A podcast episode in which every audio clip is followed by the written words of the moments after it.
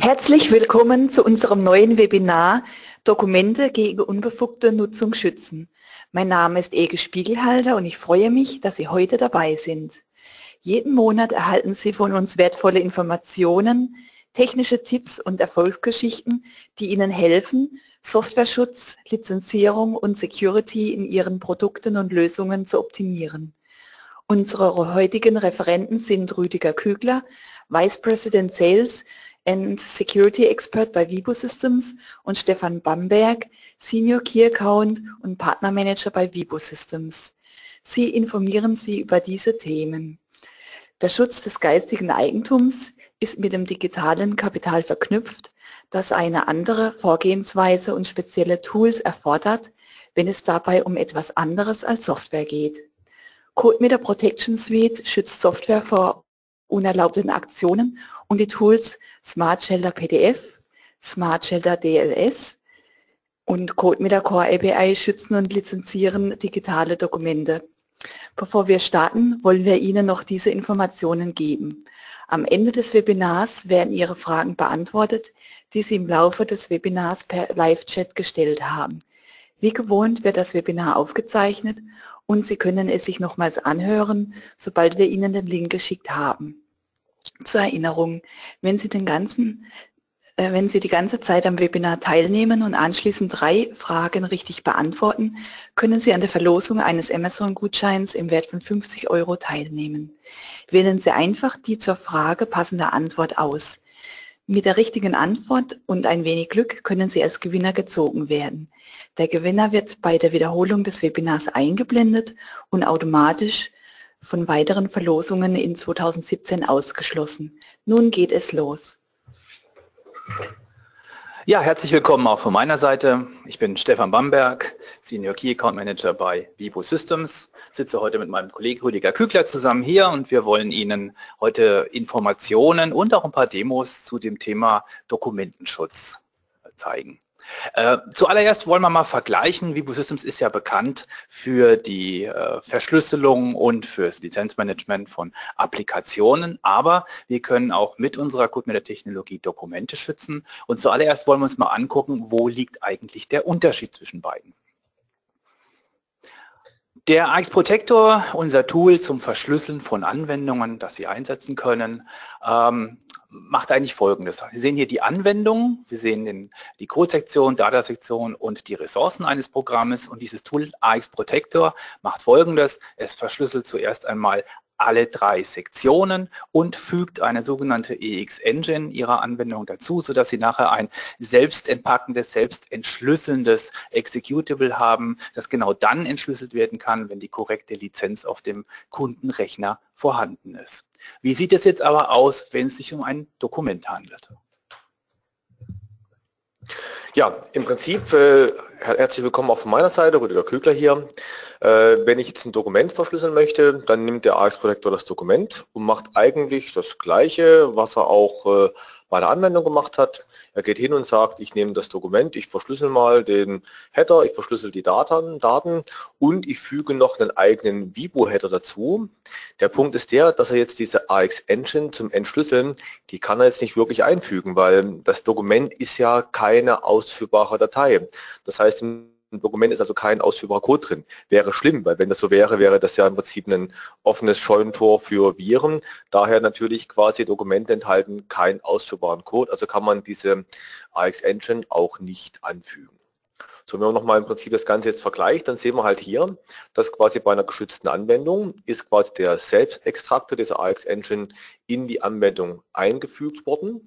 Äh, Im PE-Header wurde dann auch noch hinterlegt, a, der Anfangscode, der Original Entry Point, also sprich der Punkt, an dem die Software dann startet, ist jetzt nicht mehr in der Code-Sektion, sondern der ist jetzt in der AX Engine. Das heißt, wenn die Anwendung geladen wird, weiß Windows jetzt automatisch, ah, ich muss jetzt mal hinten den, ähm, die AX Engine aufrufen. Dann wird die aufgerufen, die entschlüsselt im Prinzip den kompletten Code und springt dann den eigentlichen Einstiegspunkt, den eigentlichen OEP von der Anwendung an. Ja, und das Ganze habe ich halt bei einem Dokument nicht. Beim Dokument habe ich halt keinen Selbstextraktor dran. Also quasi kurz zusammengefasst, eine Anwendung entschlüsselt sich selbst, während für das Dokument Hm, da muss irgendjemand das Dokument natürlich entschlüsseln. So, und äh, da gibt es natürlich jetzt verschiedene Anwendungsfälle, wer denn so ein Dokument entschlüsseln kann. Aber hier im Prinzip nochmal zusammengefasst, die Anwendung, wir verschlüsseln die komplette Anwendung, alle Sektionen, wir fügen diese Entschlüsselungs-Engine, Entschlüsselungscode, AX-Engine wird eingefügt, der Original Entry Point im Header wird so geändert, dass er jetzt auf die AX-Engine zeigt und die Anwendung ist natürlich immer noch ausführbar und entschlüsselt sich eben beim Starten selbst. Und im Gegensatz dazu, bei einem Dokument, das wird auch komplett verschlüsselt, inklusive eventuell vorhandener Header. Der Punkt ist, dass wir beim Dokument eventuell einen Header sogar gar nicht erkennen und sagen, okay, ist irgendwie große Textdatei, großes Bitmap, äh, blub, einfach als einen großen Blob äh, verschlüsseln. Das heißt, wir wissen gar nicht, was ist jetzt eigentlich der Header und was ist denn jetzt wirklich die, die Nutzdaten. Wir setzen einen eigenen Header davor, wo natürlich dann drin steht, Achtung, das ist ein verschlüsseltes Dokument und Achtung, äh, so und so muss das entschlüsselt werden. Welchen Firmencode, welchen Produktcode benötige ich denn für die Entschlüsselung von diesem Dokument? Auf diesen Firmencode, Produktcode kommen wir nachher noch im Laufe der Präsentation zurück. Ja, und natürlich irgendwie, wie gesagt, brauchen wir eine Anwendung, die dieses Dokument dann erkennt und beim Laden entsprechend entschlüsselt. So, und da haben wir ein paar verschiedene Anwendungsfälle äh, zusammengetragen. Der erste Punkt, äh, wo ich gleich an Stefan übergebe, was mache ich denn, wenn ich ein PDF äh, verschlüsseln möchte? Und dann, was ist, wenn ich Standarddokumente habe, so wie irgendwie Textdateien, Bilder, Word-Dokumente, Fragezeichen. Da werden wir auch sehen, wo denn die Grenzen liegen. Äh, und äh, was ist, wenn ich eigene Dateien habe, INI-Files, XML-Dateien, ähm, irgendwelche Aufzeichnungen von Konzerten, äh, tolles Beispiel, kommt nachher auch noch. Aber wie gesagt, die Frage hier abhängig natürlich immer von der Art und Weise des Dokumentes und wie will ich das Dokument anschauen. Und damit würde ich sagen, schauen wir uns mal zuerst äh, PDF-Dokumente an. Und äh, Stefan, wie funktioniert denn das? Ja, kommen wir zuerst mal zur Verschlüsselung eines solchen PDF-Dokuments. Dazu haben wir auf der einen Seite natürlich unser PDF-Dokument und verschiedene äh, Teile, die wir benutzen dafür, nämlich einerseits äh, unser Smart Shelter PDF. Das ist ein Produkt von Vivo Systems, äh, speziell für den Adobe Acrobat kreiert. Das heißt, als derjenige, der ein solches verschlüsseltes Dokument erzeugen möchte, brauchen Sie einen solchen Adobe Acrobat ähm, in einer der Versionen 9.10.11. Da können wir mittlerweile alles, was nach äh, was aktuell ist, äh, unterstützen. Wir brauchen den Smart Shelter PDF Author. Das ist ein Plugin für, das, für den Adobe Acrobat und natürlich unsere bewährte CodeMeter-Technologie. Das heißt, man braucht eine Firm Security Box, in der Ihr weltweit eindeutiger Schlüssel vorhanden ist und Sie legen nachher fest, welcher Produktcode in einer Lizenz vorhanden sein muss, damit Ihr Kunde später ein solches Dokument auch öffnen kann. Stefan, wie ist das, wenn ich jetzt zwei verschiedene Dokumente habe und ich sage mal so, dass ähm, ich möchte beide verkaufen und ähm, die sollen unabhängig voneinander verkauft werden können. Wie mache ich das dann? Habe ich dann den gleichen Produktcode für beide Dokumente oder und schickt dann, wie mache ich denn das? Ja, das geht ganz einfach. Äh, man nimmt einfach einen unterschiedlichen Produktcode. Also hier haben wir zum Beispiel in dem Beispiel für dieses Dokument, was wir hier haben, den Produktcode 1000. Möchte ich ein anderes Dokument separat separat verkaufen mit einer separaten Lizenz, dann wähle ich mir einfach einen Produktcode 2000 und so weiter und so fort. Es gibt eine ganze Menge Produktcodes, die können ja reichen von 1 bis 232 minus 1. Also hat man dann eine breite Auswahl an Produktcodes, um seine Dokumente äh, verkaufen zu können. Mit all diesen Sachen, die in der Mitte zu sehen sind, kommt man dann zu einem geschützten PDF-Dokument und äh, dann hat man eigentlich schon das, was man haben wollte. So, Smart Shelter PDF verwendet aber die interne Verschlüsselung von Adobe Acrobat. Das ist eine 256-Bit AES-Verschlüsselung und die wird über ein Passwort getriggert. Das heißt, es wird ein Passwort äh, erzeugt von Smart Shelter PDF für diese Verschlüsselung. Sie kennen das ja, man kann ja Passwörter mit, äh, man kann ja Dokumente mit einem solchen Passwort im Adobe Acrobat verschlüsseln. Genau diese Erzeugung dieses Passworts übernimmt Smart Shelter PDF und zwar unsichtbar für den Anwender und somit ist es auch nicht kopierbar. Äh, es ist abhängig von dem Firmencode und natürlich dem Produktcode, den Sie für das Dokument gewählt haben. Also hier in dem Beispiel zum Beispiel 10, unser Demonstrationsfirmencode und ein Produktcode 1000, wie wir es gemacht haben. Wir erzeugen ein sehr langes und mit einer hohen Entropie versehenes äh, Passwort. Das heißt, da sind Großbuchstaben, Kleinbuchstaben, Zahlen dabei, einfach damit äh, eine Brute Force Attacke ins Leere läuft, weil durch die hohe Entropie einfach äh, die Anzahl der Brute Force Attacken nicht möglich ist. Im Prinzip hier äh, muss der Sicherheitsexperte auch noch mal ganz kurz äh, einhaken. Es gibt ja im Internet äh, dann äh, den ein oder anderen Passwortknacker für Adobe PDF, wo ich sage, hier, ich habe ein PDF-Dokument, find mir bitte mal äh, das Passwort raus, mit dem das verschlüsselt ist. Ähm, warum funktionieren die Sachen? Die Sachen funktionieren nicht deshalb, weil Adobe das besonders schlecht gemacht hat, sondern Adobe hat es eigentlich sehr gut implementiert. Die funktionieren deshalb, weil der Benutzer einfach zu faul ist und sich ein zu kurzes Passwort wählt. Also zum Beispiel so ein Passwort wie, ich nehme mal meinen Straßennamen, ist einfach zu kurz, wenn die Straße irgendwie nur vier, fünf, sechs, sieben, zehn Buchstaben hat. Also im Prinzip der, der Grund, warum diese Passwortcracker funktionieren, ist einfach, weil das Passwort menschlich zu kurz gewählt wird. Und das, was halt hier unter der Haube passiert ist durch äh, CodeMeter, wird eben wirklich ein langes Passwort, Grümpfentülps, Übentülps, Nersenwehr, irgendwas erzeugt, was einfach keiner sich mehr merken kann und was auch wirklich kein Tool von diesen Passwortcrackern alles komplett durchprobieren kann. Da könnte man überlegen, wie lange bräuchte so ein Tool, wenn das quasi alle möglichen Passworte mit dieser Breite von 256 Bit IS ähm, durchprobiert. Ich glaube, da setzen wir mehrere Universen Alter hier, um das dann durchzuprobieren. Gut, so viel Zeit haben wir nicht, deswegen gehen wir gleich mal weiter. Der Smart Shelter PDF hat auch Erkennungsmethoden für unerwünschte Programme. Sie können sich natürlich vorstellen, es gibt Screenshot-Programme, die man benutzen könnte, um ein solches Dokument halt der Reihe nach Seite für Seite äh, durch Screenshots zu kopieren. Auch das soll natürlich unterbunden werden. Zu guter Letzt haben wir auch eine Unterstützung für alle CodeMeter Product Item Options. Das heißt, die Lizenzmodelle, die Sie kennen von Vibo Systems, Einzelplatzlizenzen, Netzwerklizenzen, zeitlich begrenzte Lizenzen, all diese über Product Item Options steuerbaren Lizenzmodelle werden natürlich auch von Smart Shelter PDF unterstützt. Und alle Sicherheitsfeatures von Adobe Acrobat werden unterstützt. Das sehen wir auch gleich noch mal in der, in der kleinen Demo. Äh, wie gesagt, Screenshot-Programme und die kleinen Dinge, die gleich noch kommen werden. So, jetzt auf der anderen Seite muss natürlich beim Kunden ein solches verschlüsseltes Dokument auch entschlüsselt werden können.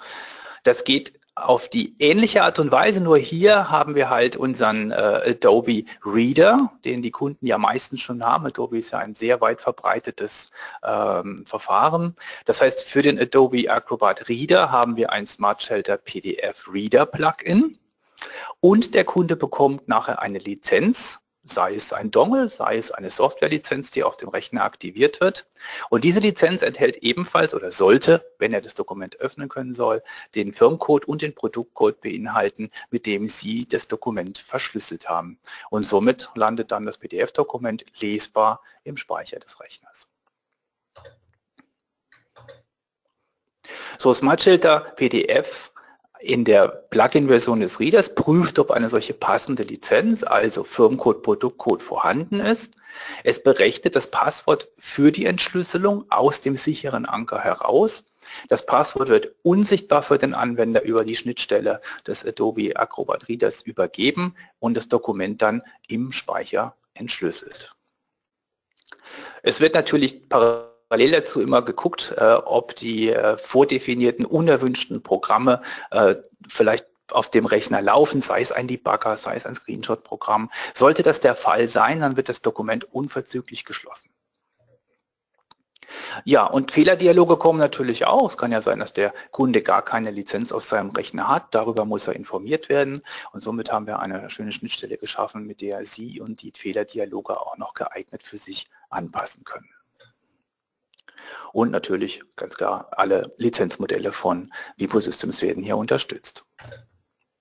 Schauen wir uns das Ganze mal in einem ganz kurzen Beispiel an. Also das hier wäre zum Beispiel ein Adobe Acrobat. Äh, mit dem ich die Anwendung verschlüsseln kann. Und Sie sehen hier oben auf der linken Seite unser Icon für unser Plugin. Das öffnet dann den Vibo Smart Shelter PDF-Dialog. Hier gibt es äh, viele Einstellungen, unter anderem natürlich den Firmcode. Hier habe ich mal den 6 Millionen 10 Firmcode genommen, unser neuer Universal Firmcode mit dem man sowohl Dongles als auch Softwarelizenzen erzeugen kann. Als Produktcode habe ich beispielsweise 201.000 genommen und jetzt habe ich noch viele Möglichkeiten zur Einstellung. Auf dieser Dialogseite kann ich zum Beispiel sagen, ich möchte, dass der Unit Counter geprüft wird. Sie sehen hier Unit Counter Check. Somit kann ich festlegen, dass ein solches Dokument vielleicht zehnmal geöffnet werden darf. Der Kunde bekommt dann eine Lizenz, um zehnmal das Dokument zu öffnen. Ein elftes Mal klappt es nicht mehr. Ich kann genauso gut auch Netzwerklizenzen unterstützen. Das ist halt auf einem äh, entfernten Rechner wird eine solche Lizenz äh, aktiviert und dann kann ich über das Netzwerk auf eine solche Lizenz zugreifen. Ich kann, Sie sehen das hier, Check Expiration Date, Usage Periods, ich kann zeitlich begrenzte Modelle machen. Ich kann sagen, diese Lizenz läuft nur bis zum Ende des Jahres oder sie läuft nur 30 Tage und dann kann der Kunde eben dieses Dokument nur innerhalb dieser Periode auch tatsächlich verwenden.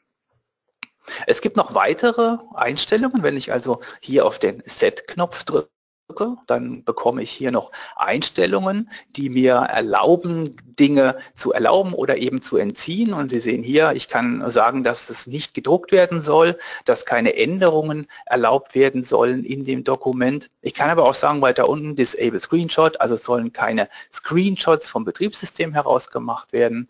Ich habe vorhin angesprochen, es gibt natürlich auch Screenshot-Programme, die Sie parallel zu dem Acrobat äh, laufen lassen können. Das verbirgt sich hinter dem Prozess Prozesscheck. Man kann also eine Liste von Programmen hinterlegen, die geprüft werden sollen. Falls sie im Speicher laufen, wird das Dokument eben sofort geschlossen. Ich kann auch sagen, dass es nur in einem Adobe Reader geöffnet werden darf. Das heißt, ich kann dieses verschlüsselte Dokument auch nicht in einem Adobe Acrobat wiederverwenden und eben entsprechend äh, verändern. Und ich kann auch sagen, ich möchte prüfen, ob ein Debugger in dem System läuft. Und wenn das der Fall ist, soll das Dokument ebenfalls sofort geschlossen werden. Zu guter Letzt noch die zwei Reiter, die Sie hier sehen. Äh, wir haben ja gesagt, wir erzeugen ein Passwort, ein sehr gutes, großes Passwort. Dieses Passwort kann man sich als Erzeuger des Dokuments, als Schützer des Dokuments auch ansehen. Das ist hier auf diesem Reiter möglich. Und was ich vorhin noch angesprochen hatte, wenn es darum geht, äh, die Fehlermeldungen äh, entsprechend zu verändern, dann äh, gibt es so eine sogenannte Message DLL, die zusammen mit dem Dokument ausgeliefert werden kann. Und darüber kann ich einerseits die Fehlermeldungen entsprechend handeln. Ich kann sie in unterschiedlichen Sprachen auch schon handeln. Das haben wir ebenfalls schon vorbereitet. Bis hin zu der Variante, dass man von dort einen kleinen Knopf einbauen kann, der zu einem Webauftritt führt, von dem ich mir die entsprechenden Lizenzen auch kaufen kann. Soweit mal die Verschlüsselungsseite. Wenn ich nun ein solches Dokument bekomme, das ich verschlüsselt habe und der Kunde hat eben keine solche Lizenz, dann erhält er eine solche Fehlermeldung mit dem Hinweis, dass ihm hier der, der Eintrag 6 Millionen 10 und der Produktcode 201.000 fehlt. Er kann das äh, Dokument jetzt nicht öffnen, er sieht es nicht. Hat er aber die entsprechende Lizenz, dann öffnet sich das Dokument wie gewohnt im PDF-Reader und damit haben wir genau das, was wir haben wollten. So, das haben wir jetzt also für ein PDF-Dokument gesehen. Jetzt gibt es natürlich auch noch sogenannte andere Dokumente, die Standarddokumente. Äh, wie handelt man denn das, Rüdiger? Ja, gucken wir uns mal entsprechende Standarddokumente an und nehmen wir mal den ersten Use Case. Ich möchte die nur anschauen. So, und im Prinzip äh, kann ich jetzt das machen, was, ich, äh, was wir vorhin gesehen haben. Ich habe irgendwie ein Audio, Video, Text, XML-Datei und möchte die mit unserem AX Protector einfach verschlüsseln.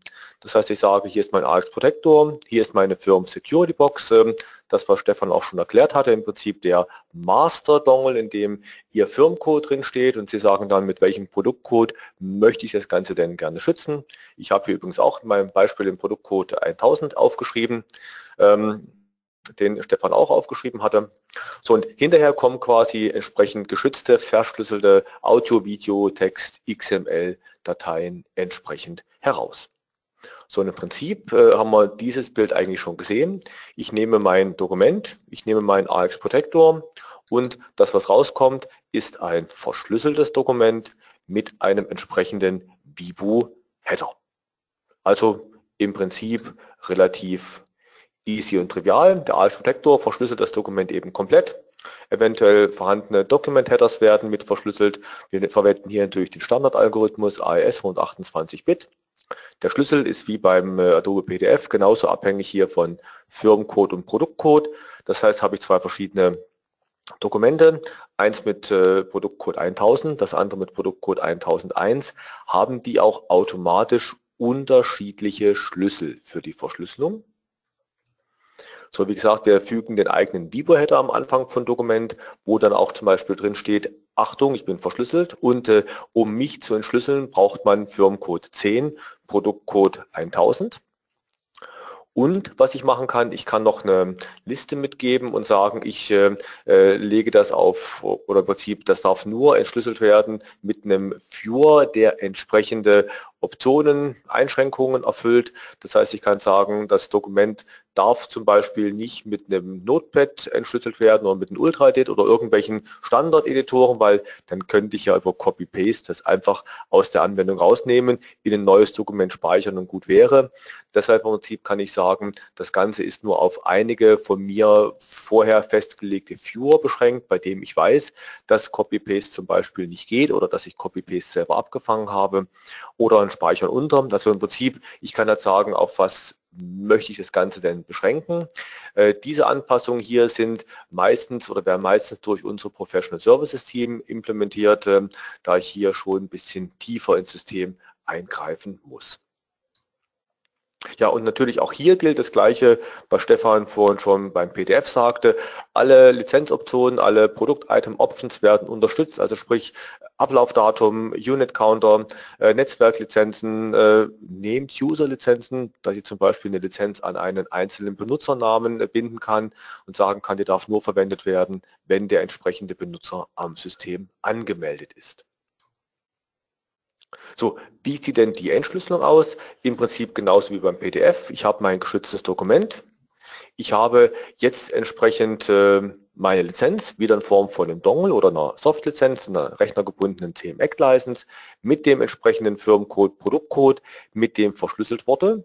Und ich habe natürlich irgendeinen Viewer, und ich habe von uns unser Smart Shelter SDL. SDL steht für Secure Data Layer und es ist quasi eine DLL, eine Schicht, ein Stückchen Code, was sich zwischen den Dokumenten Viewer, dem Betrachter und das Betriebssystem lädt und quasi beim Laden von Dateien automatisch schaut, ah, haben die denn einen Vibu-Header? Ah, haben die? Muss ich die entschlüsseln? Ah, ich muss die entschlüsseln. Habe ich die passende Lizenz? Habe ich? Ja, nein. Und gebe dann dem Viewer entsprechend das entschlüsselte Dokument zurück. Das heißt, für den Viewer ist das Ganze komplett äh, transparent. Der merkt eigentlich gar nichts davon. Und der Viewer bekommt dann das Dokument und zeigt das natürlich im Speicher an.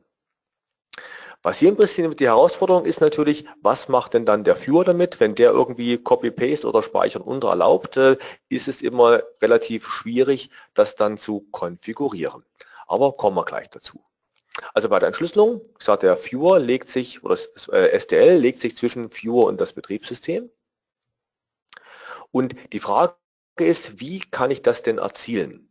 Das eine ist, indem ich hingehe und sage, ich nehme unseren AX Protector und verschlüssele den Viewer auch. Das heißt, wenn ich den Viewer verschlüssele, sage ich, ah, übrigens, äh, alle Lese-, Schreib- und Zugriffsroutinen auf Dateien sollen bitte umgebogen werden auf diese AX Engine. Oder das zweite ist, ich gehe hin und sage, hm, ich mache mir eine Dummy DLL, die eigentlich nichts tut. Äh, in der sage ich übrigens, alle Lese- und Schreibroutinen im kompletten Prozessraum sollen umgebogen werden auf die AX Engine. Die DLL enthält dann die AX Engine. Und dann muss ich natürlich dafür sorgen, dass diese DLL in diesen Prozess entsprechend injiziert hineingefügt wird. Ähm, dafür gibt es entsprechende Beispiele, wie man das implementieren kann. Also im Prinzip die beiden Optionen, ich injiziere eine DLL oder ich verschlüssel den Viewer mit dem AX Protector, ist immer so eine Frage, was von den beiden darf ich denn rechtlich tun? Wenn das ein Viewer ist, den ich selber geschrieben habe, dann ist die erste Option, AX Protector verschlüsseln, die einfache. Wenn das ein Viewer ist, der von einer Third Party kommt, äh, dann bleibt mir meistens aus rechtlichen Gründen nur der zweite Weg übrig. So, und dann natürlich quasi Smart Shelter STL macht das gleiche wie Smart Shelter PDF. Es prüft, ist der passende Firmencode Produktcode, sprich damit der passende Schlüssel äh, vorhanden, kann ich den entsprechend verwenden.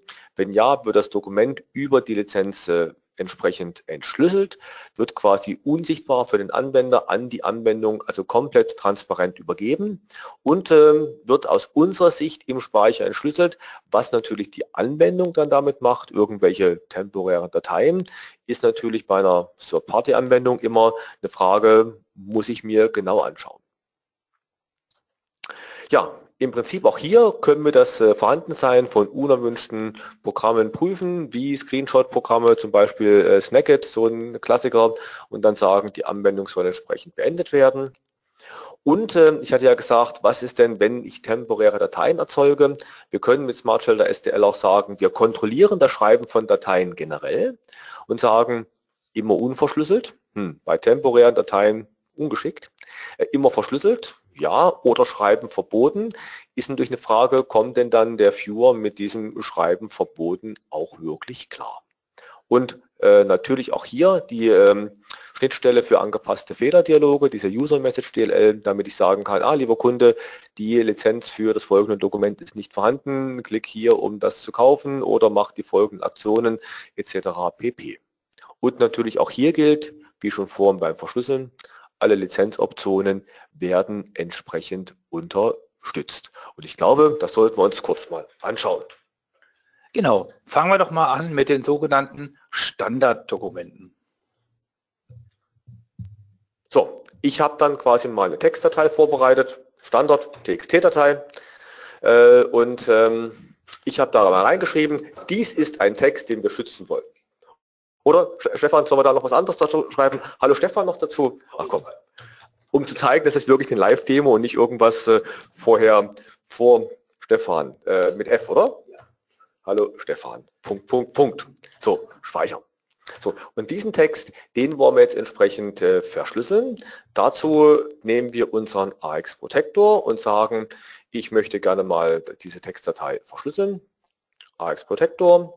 Und hier im Prinzip sehe ich, ich habe bei Projekttypen ja AX Protector, die Schale drumherum, X Protector, nur einzelne Funktionen oder hier entsprechende ähm, .NET Assembly oder hier in der dritten, im dritten Reiter File Encryption.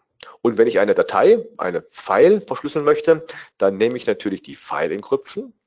Äh, jetzt nehme ich mein Dokument, was ich gerne schützen möchte und ziehe das hier rüber. Dann sagt er mir, ich mache ein Unterverzeichnis Protected, da soll das mal rein. So, jetzt gehen wir hin und sagen, ich möchte das Ganze denn verschlüsseln mit Firmencode 6.010 und Produktcode 201000. Nehme ich doch mal den gleichen, den Stefan auch hatte. Nehmen wir vielleicht den 2003. Das ist nämlich ein Code, den ich nicht habe, weil den 201000 habe ich auf meinem System drauf und wir wollen ja vielleicht zuerst sehen, was passiert, wenn die Lizenz nicht da ist. So, dann gehe ich zu Advanced Optionen, da brauche ich eigentlich nichts. Äh, Summary, äh, ich sehe nochmal File List, File Encryption, alles gut, On Demand, es gibt verschiedene äh, Modi, alles wunderbar, Finish. So, jetzt geht er hin, verschlüsselt das Dokument und hängt noch diesen Header entsprechend ans Dokument an. So, gucken wir uns das mal an. Im Verzeichnis Protected haben wir jetzt eine Textdatei, F4 und was wir sehen, dieses sieht jetzt ziemlich binär aus. Hier oben dran ist entsprechend unser Vibo-Header, Vibo äh, Binär-File-Format ähm, und dann hier als Reflector Protected äh, mit einigen Einträgen. Und äh, ich würde sagen, ab hier ist unser verschlüsselter Teil von dem Dokument. Ähm, man sieht, äh, das Dokument ist ein klein wenig größer geworden damit.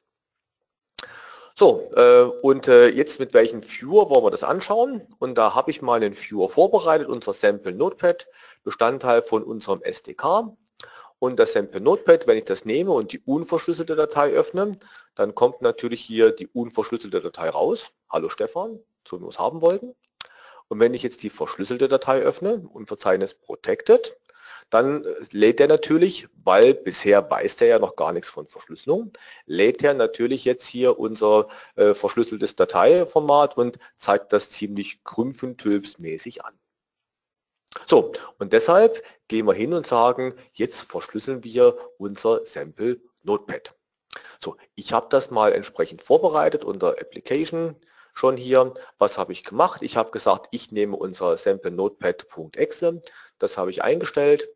Ich habe gesagt, mit was für Firmencode, Produktcode soll das denn verschlüsselt werden? Wichtige Option, die 201000, den Code, den ich nämlich bei mir auf dem System drauf habe. Haha.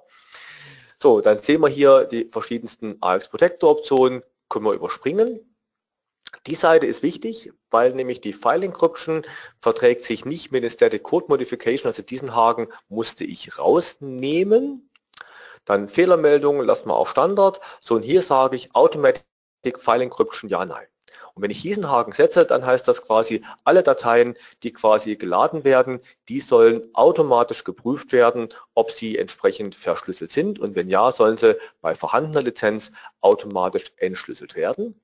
Und was wir hier sehen, es gibt noch verschiedene Modi, dass ich sage, immer nur das Häppchen, was ich gerade brauche, at once, alles beim Starten. Oder es gibt einen Huge-File-Mode, den äh, würde ich dann empfehlen, wenn ich zum Beispiel eine komplette VM verschlüsseln will oder ein langes, großes Video, weil dort werden immer nur die Teile im Speicher geladen, äh, die ich dann auch wirklich benötige. Während bei On-Demand wird alles bereits geladen, aber ein Häppchen entschlüsselt. Bei Advanced wird es komplett äh, geladen und komplett entschlüsselt und bei Huge File Mode werden immer nur die Teile in Speicher geladen, die aktuell benötigt werden. Das ist so der wesentliche Unterschied.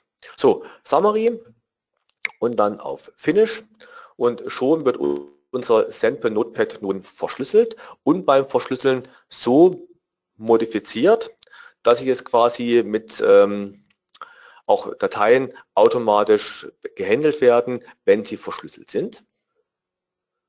So, und jetzt haben wir hier unter Protected unser Sample Notepad. Das starte ich jetzt mal und sage, ich öffne mal die unverschlüsselte Datei.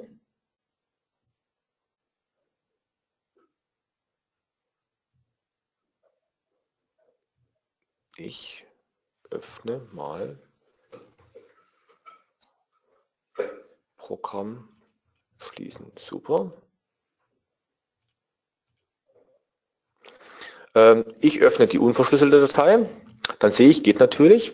Und wenn ich jetzt hingehe und sage, ich öffne die geschützte Datei, protected, dann sehen wir, dass wir jetzt nicht, sehen wir, dass wir natürlich hier entsprechend äh, die Meldung bekommen, sorry, keine Lizenz gefunden, äh, weil ja den 201003, den habe ich bei mir auf dem System nicht drauf und deshalb quasi kann die Datei nicht entschlüsselt werden und auf Abbrechen entsprechend sehen wir, dass er wieder entsprechend den ganzen Krümpfen-Typs äh, lädt. Also quasi Lizenz nicht vorhanden, Dokument wurde nicht entschlüsselt. So, was ich jetzt mal geschwind machen kann, ich verschlüssel das Dokument nochmal neu mit einem Code, den ich habe. Alternativ könnte ich natürlich auch den Code entsprechend bei mir auf dem System erzeugen. Ich glaube, neu verschlüsseln geht jetzt mal schneller. Ich nehme jetzt den 201000 mit No User Limit, damit nicht mein Player die Lizenz, die ich habe, bereits belegt hat. So, verschlüssel das.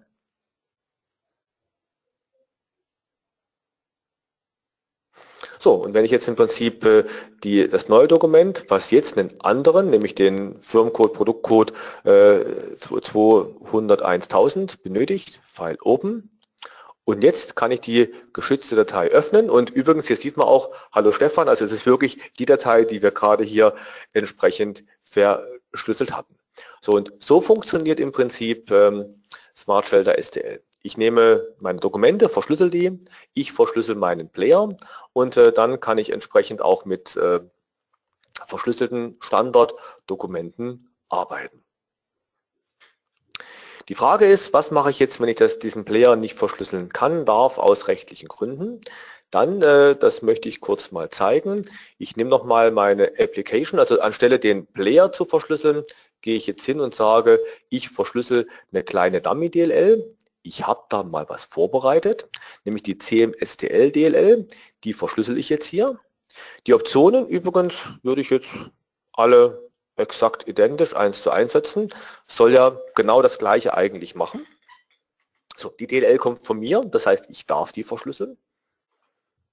Wenn Sie die DLL von uns bekommen, dürfen Sie die natürlich auch verschlüsseln. Das genehmigen wir Ihnen, das erlauben wir Ihnen, das wollen wir ja explizit genauso. So, die ist verschlüsselt. Und äh, jetzt gehe ich hin und sage, äh, ich habe da auch mal eine kleine Batch-Datei vorbereitet. Ich starte mein Sample Notepad und danach injiziere ich meine geschützte CMSDL32 DLL in diesen Prozess Sample Notepad und minus V. Ich lasse mir noch ausgeben, ob das Ganze funktioniert hat. Also quasi, ich starte die ungeschützte Anwendung, die originale Anwendung. Zum Beweis, wenn ich jetzt hingehe und sage, ich öffne, daneben geklickt, mein Fehler, ich öffne die unverschlüsselte Datei, äh, die verschlüsselte Datei, sorry, dann kommt natürlich hier Krümpfen-Tulps raus, weil die kann er ja nicht kennen.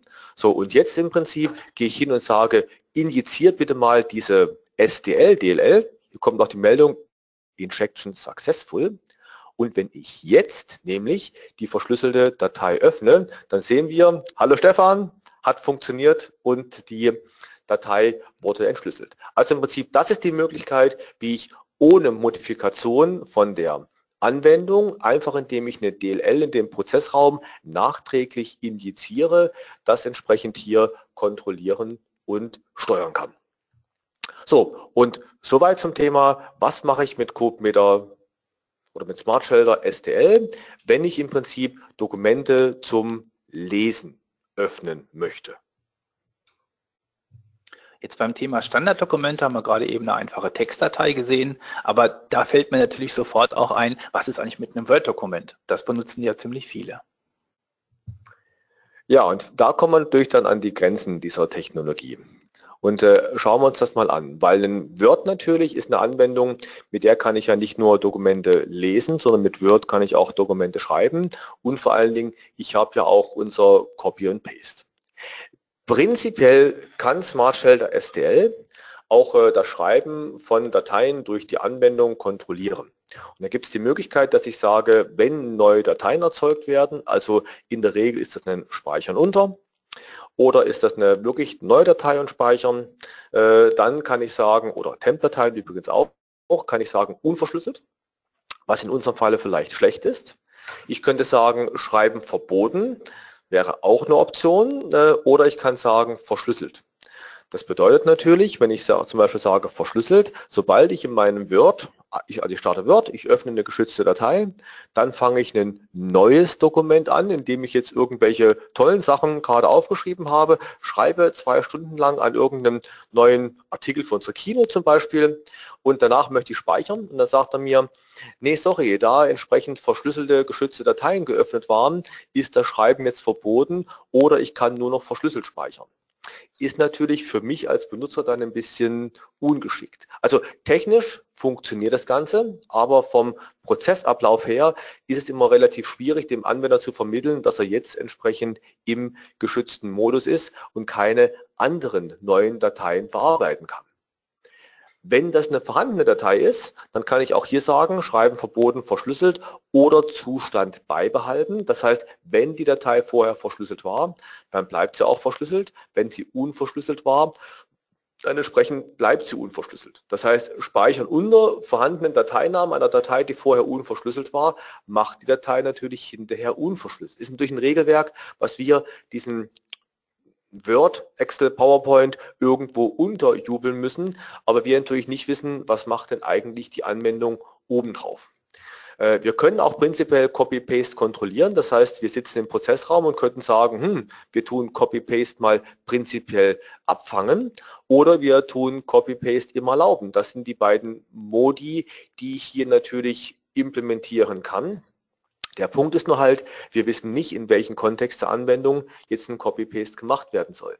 Das heißt, wir wissen also nicht, ist das jetzt eigentlich ein geschütztes Dokument gewesen, aus dem ich Sachen rauskopiere, oder sind das quasi jetzt äh, Sachen, die ich dem Anwender sage, ja natürlich darf er die kopieren, ist ja ein neues Dokument, was er gemacht hat. Das heißt also, der, die größte Herausforderung hier ist, ich kenne den Kontext der Anwendung nicht und damit kann ich halt immer nur sagen, Copy-Paste global erlaubt, Speichern unter global erlaubt oder nicht. Und das führt dazu, dass ich zwar eine technische Lösung habe, aber die technische Lösung in der Praxis in der Regel äh, von den Prozessen her nicht umsetzbar ist. Also wie gesagt, technisch möglich, aber wie gesagt, entweder ich mache sicher, dann in der Praxis mit den Anforderungen nicht vereinbaren oder quasi, ich muss Wissen über interne Vorgänge von der Anwendung haben, werden temporäre Dateien angelegt, äh, wann werden die angelegt. Also im Prinzip technisch prinzipiell möglich, aber eher selten in der Praxis eingesetzt. Ja, last but not least, was mache ich denn, wenn ich eigene Dokumente habe? Ja, wir haben uns ja jetzt PDF-Dokumente angeguckt, wir haben uns Standarddokumente angeguckt, aber eigene Dokumente, und das fasst den Begriff ja auch noch deutlich weiter, da haben wir uns mal überlegt, welche Anwendungsfälle gibt es denn aus unseren Kunden auch heraus. Und äh, beispielsweise gibt es da eine Musikaufzeichnungssoftware, und hier soll äh, sichergestellt werden, dass die Software immer laufend Musik aufzeichnen soll, ohne irgendwelche Beschränkungen, aber die aufgezeichnete Musik später nur mit einer passenden Lizenz im Studio geöffnet werden darf. Das ist beispielsweise bei, bei Konzerten der Fall. Du hast da noch ein paar Infos mehr?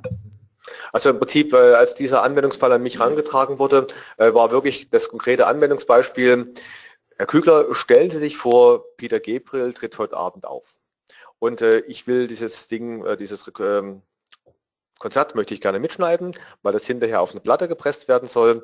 Und wenn ich dann Peter Gabriel sage, sorry, ich habe meine Lizenz, meinen Dongle äh, vergessen, äh, ich kann es nicht aufzeichnen, dann wird er einen Teufel tun und wird nicht warten, bis ich den geholt habe, sondern wird sagen, dann fange ich an und dann habe ich halt keine Aufzeichnung. Also im Prinzip deshalb eben diese Anforderung, aufzeichnen muss immer gehen, aber quasi im Studio da darf der gerne auch nochmal nach Hause fahren, den Dongle oder die Lizenz holen, die erneut aktivieren, weil da hat er genug Zeit und da ist quasi niemand wie Peter Gabriel, der da entsprechend Druck macht.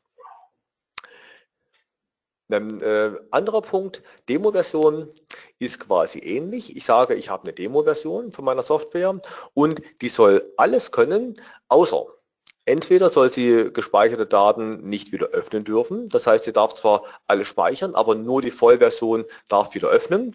Dann sind wir übrigens technisch bei dem gleichen wie unsere Musikrecording-Software. Oder ich sage, hm, die darf alles machen, aber sie darf keine Daten speichern. So, und das ist so ein weiterer Anwendungsfall oder Konfigurationsdateien. Und da äh, habe ich immer so die Anforderung gehört, ähm, ja, wir haben noch individuelle Einstellungen, die wir dann für unsere Anwender, unsere User vornehmen. Und äh, die User, die sollen aber diese Einstellungsdateien nicht untereinander austauschen können. Zum einen steckt da Know-how drin, das heißt, das wollen wir verkaufen, damit unser Professional Service, also nicht nur wir, auch Sie haben meistens ein Professional Service Team, unser Professional Service Team das entsprechend verkaufen und einrichten kann. Ja, und äh, auf der anderen Seite könnten die Kunden damit auch was kaputt machen und das wollen wir auch nicht. Weitere Anwendungsfälle unserer Kunden waren der Schutz der Daten der Anwender. Wenn ich also meine Applikation baue als äh, Softwarehersteller, dann sollen die Anwender nachher die Möglichkeit bekommen, ihre Daten selbst zu schützen vor Ort. Dass es vielleicht sensible oder vertrauenswürdige Daten sind, die dort mit der Software erzeugt werden, aber eben kundenspezifisch auch erzeugt werden. Weiterer Anwendungsfall, Daten von einem autorisierten Partner. Das heißt, meine Software soll nur Daten verarbeiten können, die mit meiner eigenen Software erstellt wurde oder mit der Software eines autorisierten Partners erstellt wurde. Einfach damit man da eine Kompatibilität hat und sicherstellt, dass nur diese Anwendungsfälle berücksichtigt werden. Und zu guter Letzt Daten für autorisierte Partner. Das heißt, die, Soft die von der Software erstellten Daten dürfen nur mit meiner Software oder der eines autorisierten Partners weiterverarbeitet werden. Und für diese Anwendungsfälle haben wir spezielle Lösungen. Also ein sehr guter Anwendungsfall hierfür wäre, ich habe irgendeine Maschine, zum Beispiel eine Laserschneidemaschine und da muss ich natürlich einen NC-File draufbringen, wo dann drin steht, wie soll denn der Schnitt entsprechend durchgeführt werden.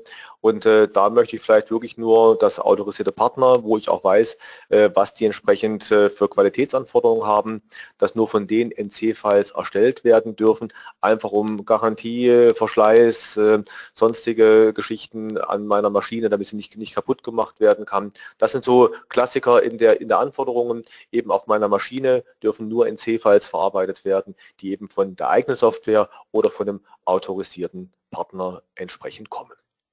So, wie sieht denn die Lösung aus? Die Lösung ist, CodeMeter bietet einen Kryptografiebaukasten. Also wir haben ein sehr mächtiges, großes API, wo ich verschlüsseln, entschlüsseln, signieren entsprechend kann. Und wir bieten einen sicheren Schlüsselspeicher. Das heißt, ich kann Schlüssel, symmetrische Schlüssel oder asymmetrische Schlüssel, dort natürlich die privaten Schlüssel, sicher in einem Dongle oder in einer Softlizenz, einem Rechner gebunden, verschlüsselt nur für diese eine Festplatte oder diesen einen Rechner entsprechend ablegen, sodass sie eben nicht auslesbar, nicht duplizierbar sind und damit eben nicht weitergegeben werden können.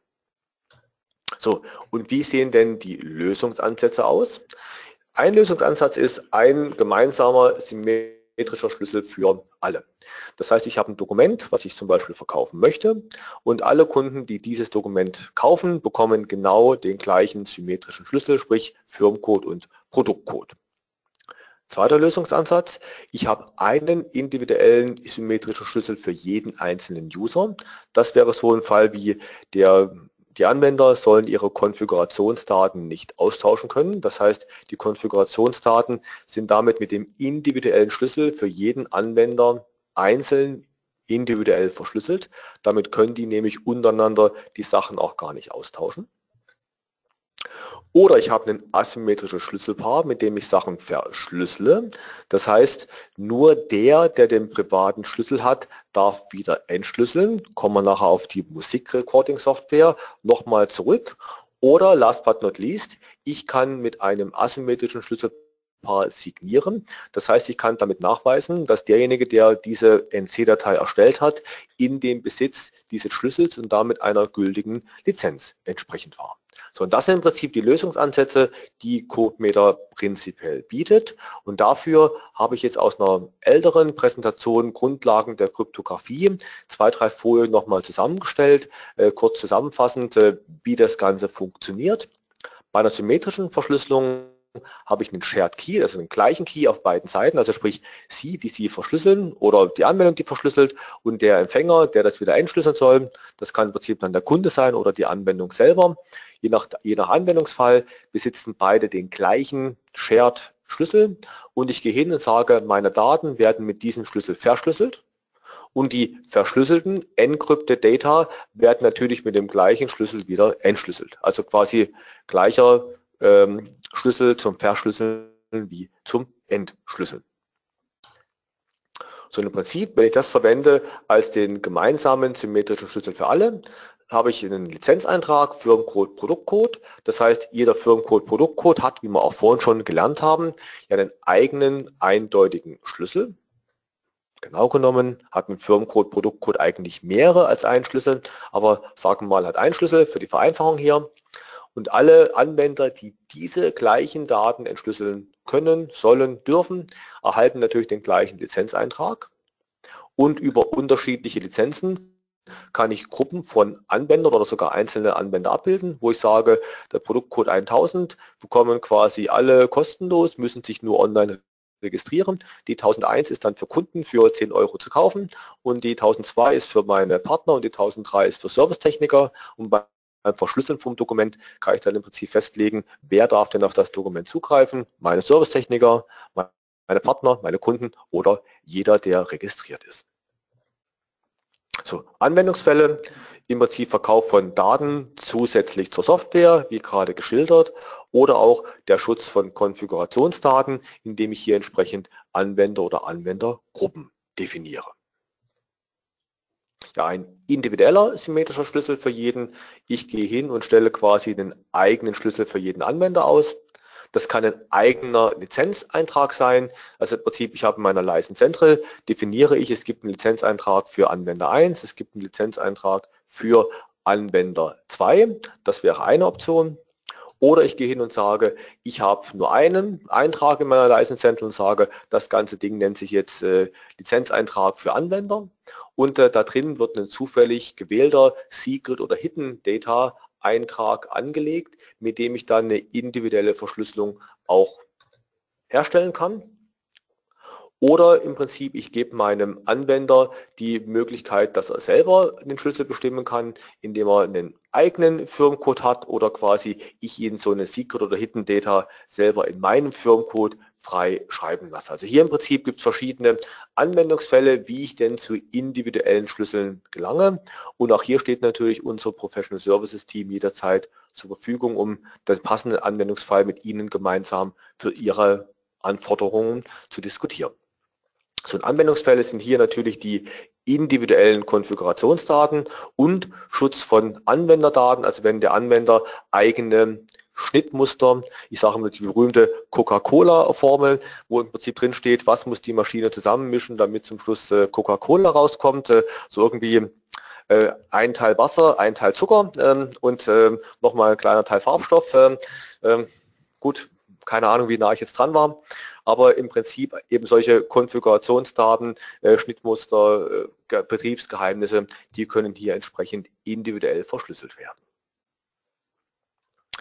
Ja, bei asymmetrischen Verschlüsselungen habe ich immer einen Schlüsselpaar. Den privaten Schlüssel, hier blau dargestellt auf der rechten Seite und den Public Key, den äh, gelb hier dargestellten äh, Schlüssel auf der linken Seite. Und äh, der Private Key heißt Private, weil er privat ist. Also Prinzip das geheim, privat, nicht öffentlich. Public Key, öffentlicher Schlüssel, den darf gerne jeder wissen. Und wenn ich jetzt asymmetrisch was verschlüssele, dann habe ich quasi den Public Key von meinem Empfänger, mit dem verschlüssel ich meine Daten. Die verschlüsselten Daten schicke ich jetzt an meinen Empfänger und der kann die mit seinem Private Key entsprechend wieder entschlüsseln und kommt dann quasi auf die entschlüsselten Daten. Das heißt, jeder kann verschlüsseln, zu jeder Zeit, immer und überall, aber entschlüsseln darf nur der, kann nur der, der den privaten Schlüssel entsprechend besitzt. Also im Prinzip genau das, was wir bei der Musiksoftware Peter Gabriel entsprechend äh, erreichen wollten. So, und gucken wir mal, wie wird denn so ein Schlüsselpaar erzeugt.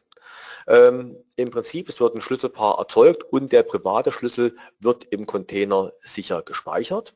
Das können entweder Sie als Hersteller machen oder das kann im Prinzip durch den Anwender geschehen. Also hier muss man auch wieder schauen, wie ist denn Ihr Anwendungsfall. Äh, wenn Sie als Hersteller diesen privaten Schlüssel ausrollen, ist natürlich der ganze Ausrollmechanismus viel einfacher. Aber in dem Kryptographie-Lehrbuch steht drin, den privaten Schlüssel dürfen Sie eigentlich gar nicht wissen. Den darf nur der Anwender wissen. Der muss im Dongle selber erzeugt werden. Der Dongle kann übrigens auch private Schlüssel im Dongle selber innen drin erzeugen, sodass die nie im Leben den Dongle verlassen. Das heißt, wenn der Dongle mal nicht mehr ist, kann auch diese Dokumente nie wieder entschlüsselt werden. High Security möglich. Also wie gesagt, von der war daher immer abhängig von, wie sind denn die Anforderungen und Prozesse. Hochsicher oder möglichst einfach. Der öffentliche Schlüssel, der muss dem System natürlich bekannt gemacht werden. Also sprich, weil äh, wer was verschlüsseln möchte, muss natürlich wissen, mit welchem öffentlichen Schlüssel für den Zieladressaten will ich das, muss ich das denn entsprechend verschlüsseln.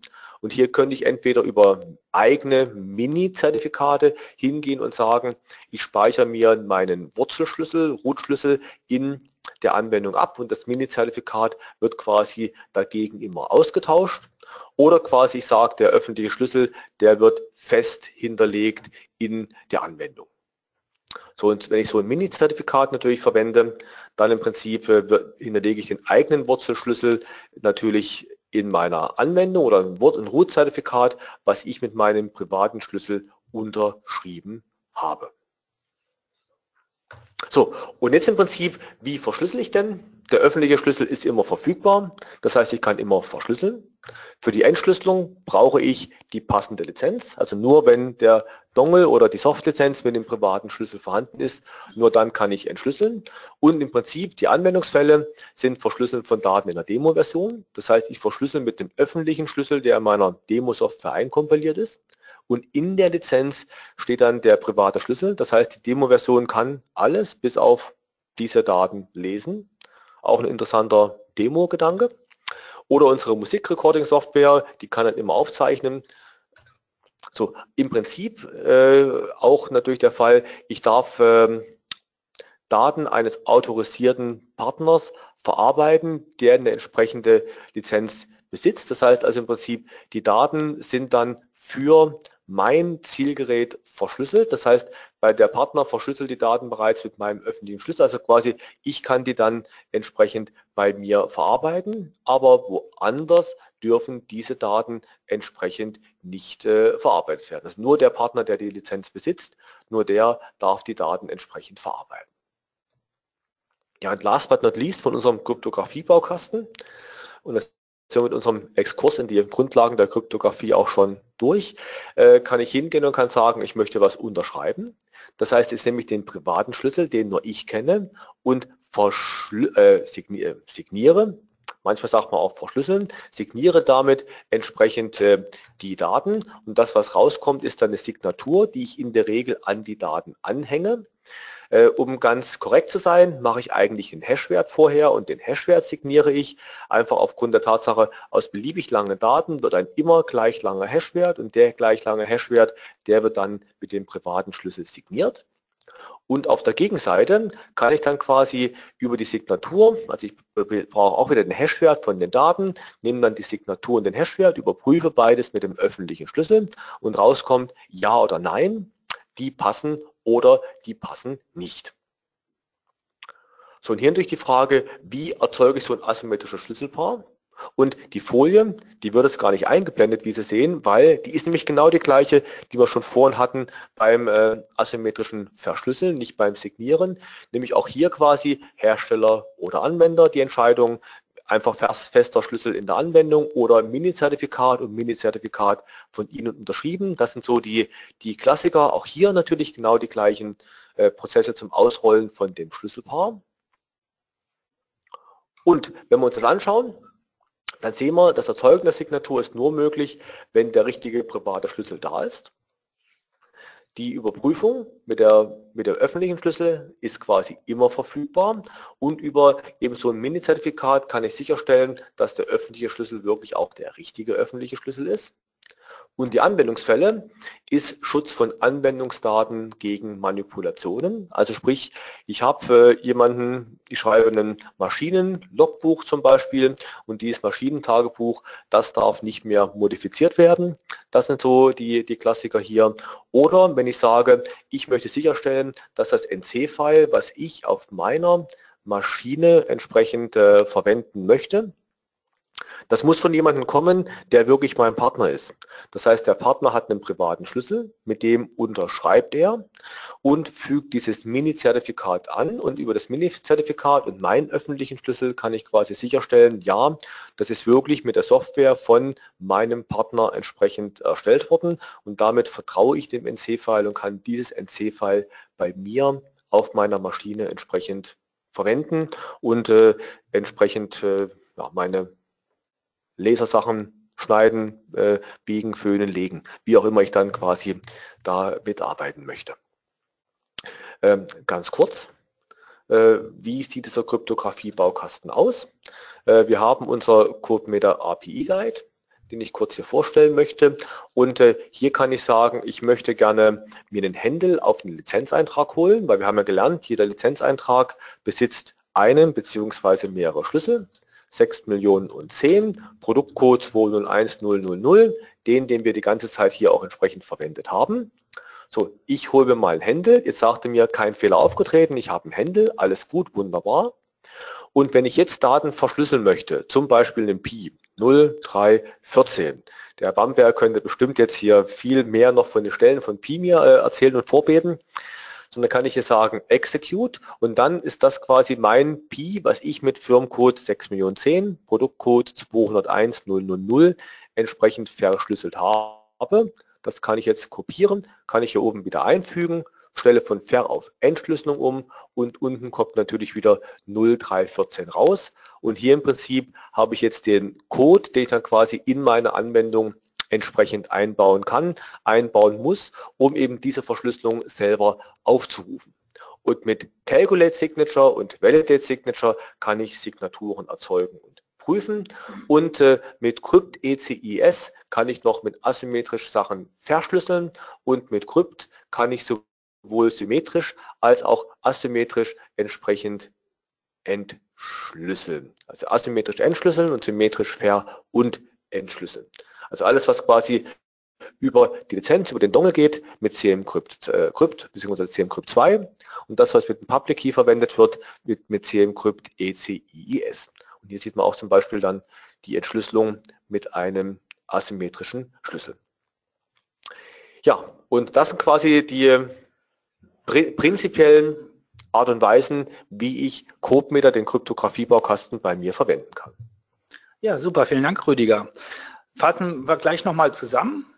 Ähm, wir haben uns drei Dinge genau angeguckt, nämlich einerseits die Verschlüsselung von den PDF-Dokumenten. Das passiert mit Smart Shelter PDF, wie wir es ganz am Anfang gesehen haben. Also verschlüsseln über Smart Shelter PDF. Das entsprechende Reader-Plugin ist beim Kunden verfügbar und wenn er die entsprechende Lizenz hat, kann er das Dokument dann auch öffnen.